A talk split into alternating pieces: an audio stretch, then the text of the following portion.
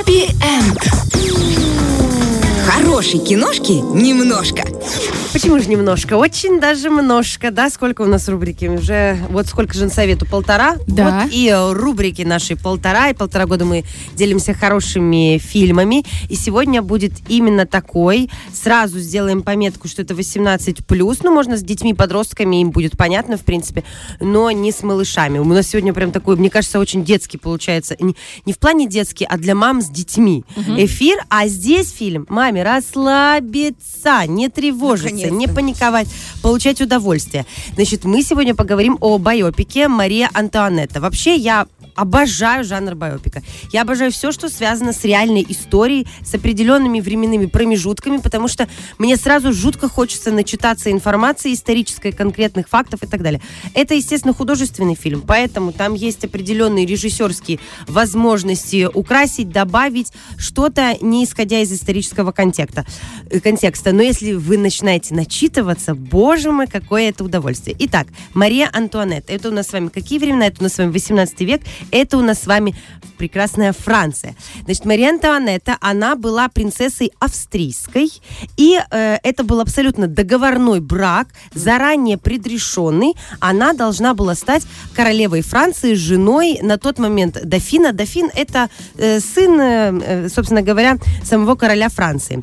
Э, Вот, э, которого, естественно, зовут снова Людовиком. И он уже будет 16-м, и он уже будет последним. Тут настолько интересный исторический контекст, что когда об этом снимают художественный фильм, оторваться и э, как-то не посмотреть его, ну просто невозможно. Фильм на самом деле не новый. Сняла его э, София Коппола, известнейший режиссер женщина, что приятно нам. Феминистическая повестка немножечко.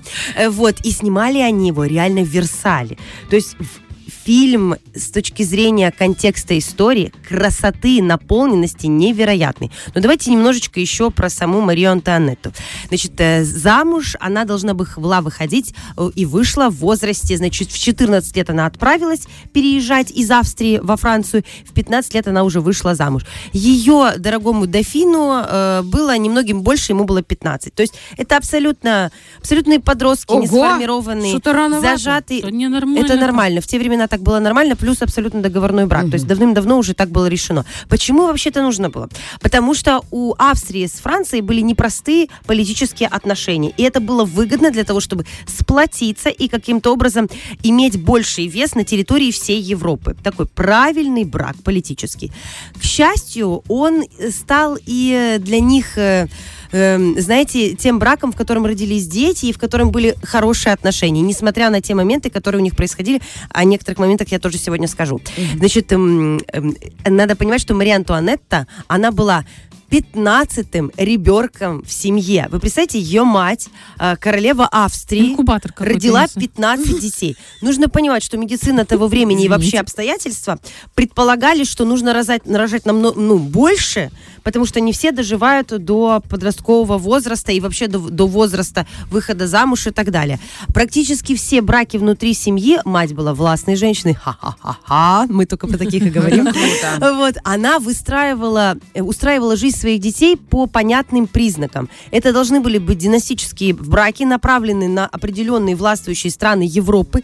Выгодно было это всем. И Австрии, и принимающей, так сказать, Прикиньте, стороне. как круто. Она не только рожала, она еще такая, так, Да, рожаю в августе, э, этого рожаю для того-то. Да, Там, да, да, потом да. рожаю Для моста с э, Бизнес-план. Австрии. Это Примерно так, но так как вся Европа была монаршей, это было логично. Но все это падет с началом А, вот откуда пошло выражение «не пришей кобыле хвост». Знаешь, вот этот Ребенок, который ни с кем не смог, понимаешь, не жениться, не где мост найти. Извини, Саша, моя Всё ужасная нормально. вот эта реприза сейчас. Двигаемся дальше. Значит, и вот э, этот династический брак, м- брак Марии Антуанетты и Людовика, сына Людовика 15 Людовик 16 значит, брак их должен состояться. Каким образом это должно произойти? Это должно произойти по определенному формату церемониала. Вообще есть книга одна интересная, как-то, может, порекомендую или в комментариях добавлю.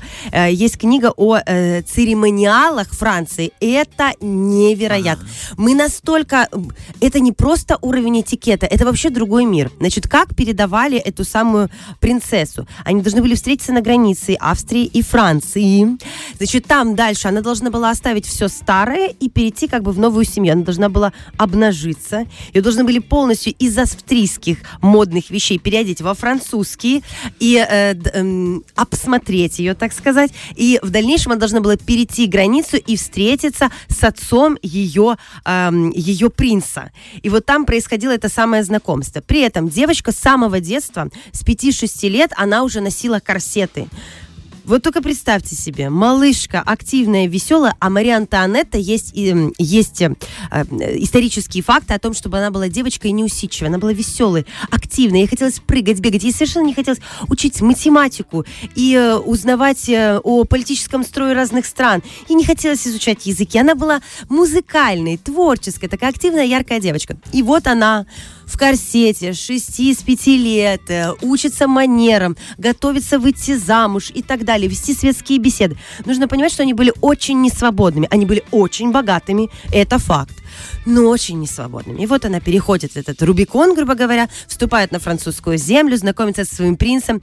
Он некрасив. Нужно понимать, здесь тоже важный момент. Значит, э, Людовик XV был невероятной красоты мужчиной. По тем временам об этом писали. У него было очень много любовниц. Одна из них Жанна Дюбари. Э, фильм тоже о ней снят. Об этом Вот сейчас расскажу. недавно Через месяцок обязательно вам расскажу, потому что это большое впечатление. С Джонни Деппом, да. Да, Фильм да, вообще да. прекрасный. Вот, отец прекрасный. Несмотря на то, что он в возрасте, он привлекает женщин, внимание, властный.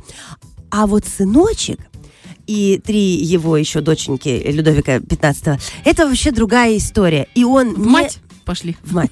В мать пошли. Вот. И э, сынок неактивный, не эмоциональный, очень спокойный, эм, не страстный. 7 лет. Через 7 лет у них произойдет тот самый момент, когда она станет полноценной, э, собственно говоря, принцессой, потому что 7 лет у них не было отношений. Это факт исторический. Вот. В общем, все непросто. И вот она вступает на эту землю, плохо говорит по-французски, несмотря на то, что ее маменька обеспечила ее преподавателями, следила очень четко, будила ее утром для того, чтобы дочь была готова к французской короне.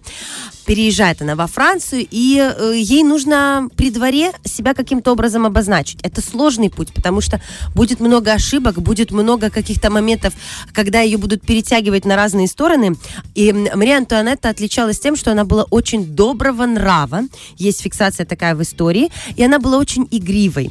И так как у нее не сразу формируются такие очень близкие отношения вместе с Людовиком XVI, ее начинает разносить во все тяжкие. Ага. Штормит Вот. Да, девчулю. она увлекается модой. И здесь важный момент. Тара-та-та-дам. Здесь могла бы быть рубрика на лабутенах, потому что для этого фильма Милена Капанера это известнейший, внимание, оскароносный костюмер для фильмов. У нее три Оскара. Класс. Три Оскара Ой, для вообще. создания фильмов. То есть это грандиозный человек.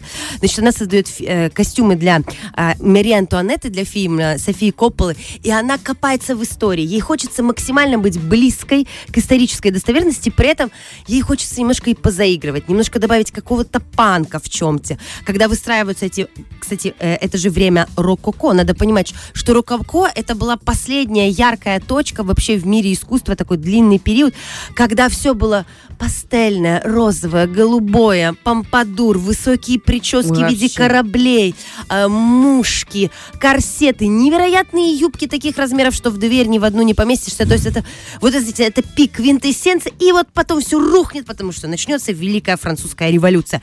И вот рококо это пик, это вот эта вишенка на торте, это миллионы пирожных, это обувь и у мужчин и женщин на каблуках, это колготки э, у мужчин, э, Бантики. бантики, Пряжечки. Э, пре- вот это вот кружева, дорогие ткани. Это, знаете, такой, такой перебор, вот максимальный перебор. И потом все рухнет. Но такой перебор должен был быть, чтобы потом все, естественно, развалилось. И София Коппола вот пригласила оскароносного художника по костюмам, они работали. При этом обувь для этого фильма создавал сам Манола Бланик. И он тоже подошел это к этому процессу со всей скрупулезностью. Он копался в архивах, он ходил в музей исторического костюма. И там эти туфли выглядят невероятно. Там есть одна раскадровка в фильме. Вы прям получите удовольствие. Ни в коем случае этот фильм нельзя смотреть эм, в этот момент. В пижаме, э, в Приготавливая, пижаме. например, какой-то ужин. Нет, я в том смысле, не надо отвлекаться от кадра. Ага. Здесь нужно глазами, Погрузиться. глазами смотреть. Вы получите удовольствие от нарядов, от обуви, от десертов, от причесок. Вы будете в восторге от Версаля. Здесь нужно глазами смотреть, именно глазами. С этой точки зрения действительно скороносный фильм, поэтому его заслуженно нужно на него обратить внимание. Вернемся к нашей Марии Антуанетте. Значит, э, вот у нее жизнь такая получается. Она играет в казино, дружит, гуляет, путешествует. Но в какой-то момент она все-таки становится близка, наконец, со своим мужем, Людовиком XVI. И потом Людовик XV умирает. И мне так понравился этот момент в фильме. Это не то чтобы спойлер. Мы все с вами знаем эту историю. Умер король, да здравствует новый король. Да. Но как это классно показано в фильме. В такой динамике. Я в какой-то момент даже опешила, потому что вот только умирает его отец, все придворные бегут со всех ног встречать нового короля. И начинается последний непростой этап в их жизни, потому что у Марии Антуанетты, это исторический факт, с Людовиком XVI у них рождаются дети, и какие-то дети умирают в младенчестве. Опять-таки, такие времена, такие обстоятельства были. Чехотка, туберкулез равно. В этот момент э, погибают от этого очень многие в Европе дети и взрослые, и они становятся семьей. Не будем Сплотила их, отрицать да, вот того, это? что у нее были некоторые интриги. Ну, ну что, ты, красивая женщина. Это все. Вот. Но они сплотились. И в тот момент, я сейчас дальше не рассказываю вам про фильм, а говорю вам исторический факт, который просто вас должен наполнить в момент просмотра фильма. Дальше происходит вот что. Нагнетается обстановка перед той самой Великой Французской революцией. У меня осталось две минуты, но я должна вам сказать. Давай, давай. И они, вот этот этап от перехода от монархии к республике проходят вместе и умирают вместе. Их, их обоих на гильотине лишат голов. И они будут вести себя максимально достойно, как великие аристократы, королевские особы. У, род э, их закончится, потому что у детей тоже будущего не будет, но сам факт. Вот все, что вы увидите в первой половине фильма, оно будет приторно-сладкое, а концовка другая. И мне хочется, чтобы вы с самого начала держали в памяти то, что как закончится вообще история монархии французской, каким образом. Эти два человека, притом их разделят в разных камерах, Вначале он лишится головы, потом она. И с каким достоинством она это будет делать. Как она спокойно примет этот исход. В общем, великая Хэппи-энд, хорошее название Э, для да. И история великих людей, и э, э, это интересно и с точки зрения истории моды, и Да. с точки зрения кинематографа, и с точки зрения вообще жизни, История просто жизни, жизни. А кто сыграл её? Кирстен Данст. Ну, такая, она своеобразная актриса. Она Хорошо очень получилось? мила, она хороша, да. И мне не понравился фильм. И мне было так трогательно смотреть финал, мне было так больно, уже зная всю эту историю, что в 38 лет, а у него в 39 закончится жизнь, пойдет монархия, и потом начнется новая эра во Франции. Вообще новый этап. Это очень интересно. Поэтому без контекста истории невозможно разбирать этот фильм. Приятного всем просмотра. Пика в Класс, пропасть, да, вот прям А с, какой- с какими эмоциями ты рассказываешь, я не знаю, мне уже прям все, я уже вся в мурашах, я хочу посмотреть. Спасибо тебе большое, Саша, как Да, всегда открыла что-то вообще новое и интересное, неизведанное.